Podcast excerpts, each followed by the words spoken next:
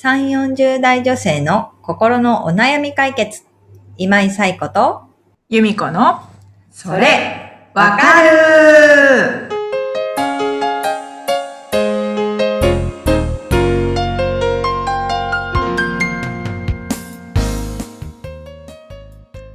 はい。というわけで、えー10月第1週のそれわかるが始まりました。こんにちは。こんにちは。よろしくお願いします。今日はですね、ちょっと長めのあのご相談いただいてまして、ちょっと、はい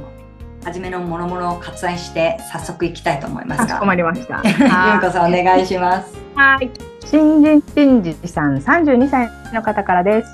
はい。今井さん、由美子さん、こんにちは。こんにちこんにちは。いつも興味深く拝聴しております。この度、転職先の会社で人事をやることになり、早速マネジメント層向けの研修を企画から実行まで任されることになったのですが、その内容についてご相談したくメール差し上げます。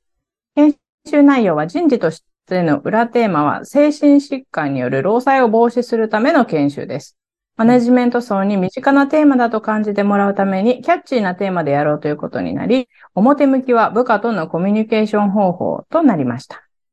ここで何か心理学的な内容を取り入れるとしたらどんなものが考えられるかご教示いただきたいというのがご相談です。少し自分で考えたことは、ナラティブアプローチをする、マネジメント層側の自己需要。部下の悩みは小さいものに思える時もあるかもしれないが、一旦部下は、あ自分は部下の悩みを小さいと思っているなと受け止めた上で、部下の話を聞き、部下には確かに世界はこう見えるだろうなということを共感して理解するよう努めながら傾聴するというものです。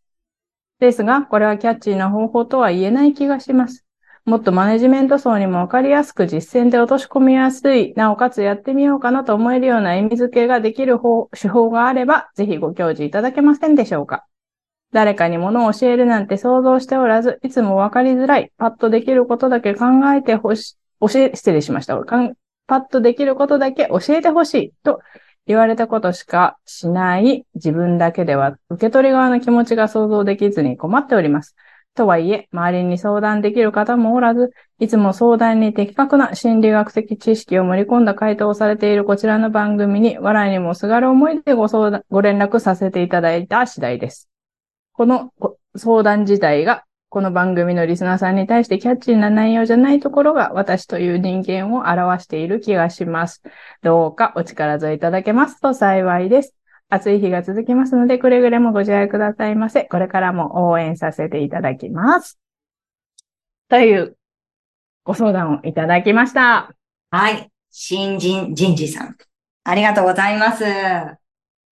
あの、いつも聞いてくださっているということで、ハードル高めのご相談が来ているわけですけれども、ありがとうございます。ね、でも、研修担当者として、まあ、初めてのお仕事、初めての研修を担当するっていうところで、あの、成功させたいっていう気持ちは、すごくよくわかりますし、うぜひ、成功していただきたいという気持ちもあります。っていうところでね。えっ、と、ね、裏テーマと表向きのテーマがあるっていうところでね。うん。裏テーマは精神疾患による労災を防止するための研修なわけですよね。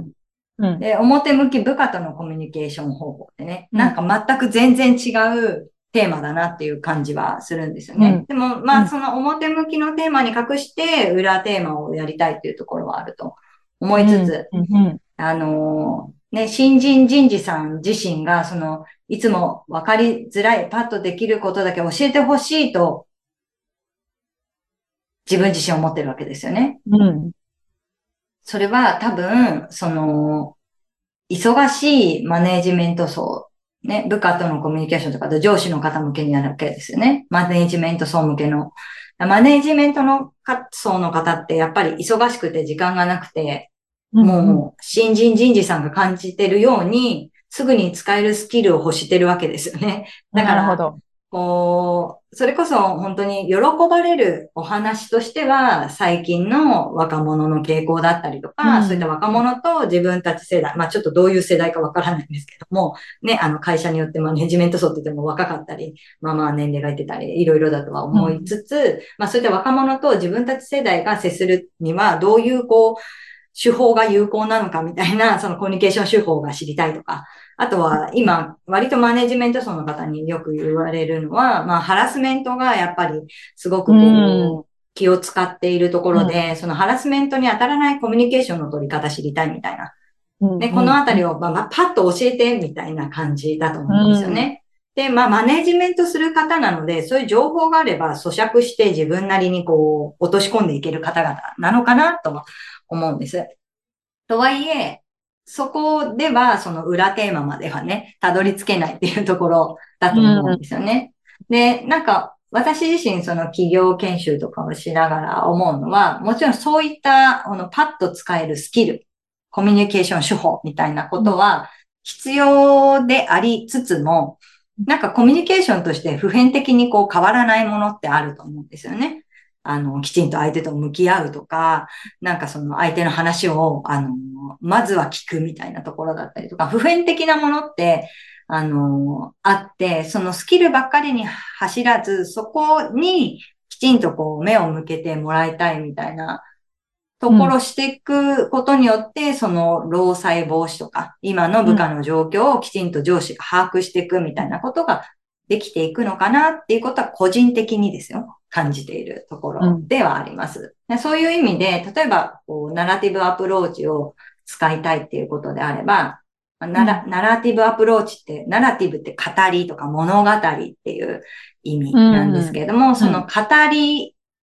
語りを、こう、なんて手法として入れていくってことですよね。もしそれをするんだとしたら、例えば、全員部下だったこと、頃ってあるわけなので、今忙しくてそんなこと思い出すことないけれども、部下だった頃、上司に自分の気持ちを伝えたいときに、どんな風に思っていたかとか、じゃあその時どうしたかとかいうことを、まあ、思い出してもらう、書き出してもらって、まず。で、グループとかに分かれて、語ってもらって、で、これうまくいったとか、これはうまくいかなくて今でもモヤモヤしてるとか、なんかそういうことがあれば話してもらって。じゃあなんかグループの中で一人一例をちょっと取り上げるとかして、じゃあそういう時どうして欲しかったのかなとか、えー、今の立場、上司になった今の立場だったら、そういう部下がいた場合にどういうアプローチを自分はするだろうか、みたいなことを語り合ってもらう。うん、語ってもらう。話してもらう。討議してもらう。で、まあ発表してもらってもいいし、まあなんか書き出してもいいかと思うんですけども、うん、なんかそういうことをすることで、まとめとしてね、今日やってもらったことっていうのは、まあ部下だった頃の皆さんの気持ちで、当然なんだけれども、誰しも部下であったことがあると。で、あの、今皆さん忙しくて、その頃の気持ち忘れてると思うけど、部下は今同じこと感じてるよっていうことですよね。で、その中で皆さんができることって、それぞれ持ってる、まあ、能力とか、えー、コミュニケーションスキルみたいなものがあって、今持ってるものでも十分対応してけますよね、みたいなところとかにも、なんか忙しいからできないとか、スキルがないからできないっていうことじゃなくって、できることいっぱいありますよね、みたいなこととかに気づいていってもらうっていうのも一つなのかなっていう。あとはね、研修の時間とか、あのー、本当にさっき言ったみたいに年齢層がどんな年齢層なのかとか、会社の規模とか、まあ、社風とか、いろんなことによって研修の内容変わってきたりとかもすると思うんですけど、なんかそんなところもあっていいのかなっていうのは思いました。おそらくなんかその、さっき言った最近の若者の傾向とか、なんかそういう若者と接するときの、なんかこう、有効なスキルとか手法みたいなことっていろいろあると思うんですよね。でも、なんか、それとは違う、今忙しい中でもできることありますよ、みたいな。ことをまず知ってもらうのは一つかなっていうところですね。かなって思いました。ちょっともうちょっと研修のね、あの、概要とか背景とか聞かないと わからないところあるんですけども、うんうん、いただいた内容から考えるとこんな感じかなって感じですよね。うんね、でももっとこう、心理学に精通してる人に聞いたら、まあいろんな意見が出てくるとは思うんですけれども、うんうんなんかそのナラティブアプローチっていうところがあったので、ちょっとそこを使っていくとしたらこんな感じかなっていうのはうーん。思いましたね。うんどうでしょうね。参考になりますかね。どうでしょう？いかがでしょう？かねいかがでしょう。もう本当にでも、あの、もうちょっといろいろ相談したいみたいなことがあればですね、あの、リブラボラトリーの お問い合わせの方にいただければ、一緒に考えていくことができるかなと思うので、ちょっとそういうこ聞き、聞きたかったこと、そういうことじゃないとか、あれば、あの、ご連絡いただければと、個人的にね、ご連絡いただければというところです。はい、なんかでも、あそうですね、充実した。ねえ、そうですよね。こんだけでもね、人事の方って一生懸命考えて、ただ研修してるとかじゃなくって、もうテーマを持ってね、裏のテーマまで持ってね、やってらっしゃるっていうところですよ。そうそうそう。だから、ね、一つ一つの研修ね、聞いてくださってるリスナーさんももしかしたら会社で受けることはあると思うんですけれども、なんかこう、素直な気持ちで 受けてもらって、なんか学べるものなんで、うん。学べるものとかな、ね、あの、そうやってこう、忙し、仕事で忙しい時になんかか、一人で考える時間ってなかなかないと思うので、なんかこういう機会をうまく使っていただくといいのかなっていうことはちょっと思ったりもしました。なんか新しいご相談だったので、ちょっと私も新鮮ではありました。はい。いつも聞いていただいてありがとうございます。はい。ということで、このポッドキャストでは皆様からのご相談をお寄せいただいています。ゆうこさん、ご相談のお寄せ方をご案内お願いします。はい。番組では皆さんからのお悩みをお待ちしております。番組ポッドキャストの各エピソードページにリブラボラトリー公式 LINE の URL を載せています。公式 LINE を登録後、メニュー画面よりお悩みを投稿してください。皆様からのお悩みお待ちしております。はい。ということで、えーまた、今日第1週なので、また来週ですね。はい。お会いできればと思います。皆さん今日もありがとうございました。ん？何、はい。3連休なんですね。来週？うん。7、8、9、9。あ、今ね。そうそう、今、今週末、はい。一つの日ですって。じゃあ3連休の初日ですよね、今日。そうですね。そわかりました。じゃあ、良い週末をで、良い良い連休をで締めていきましょう。はい。はい。それでは皆さん今日もありがとうございました。皆様良い連休を。また来週。さようなら。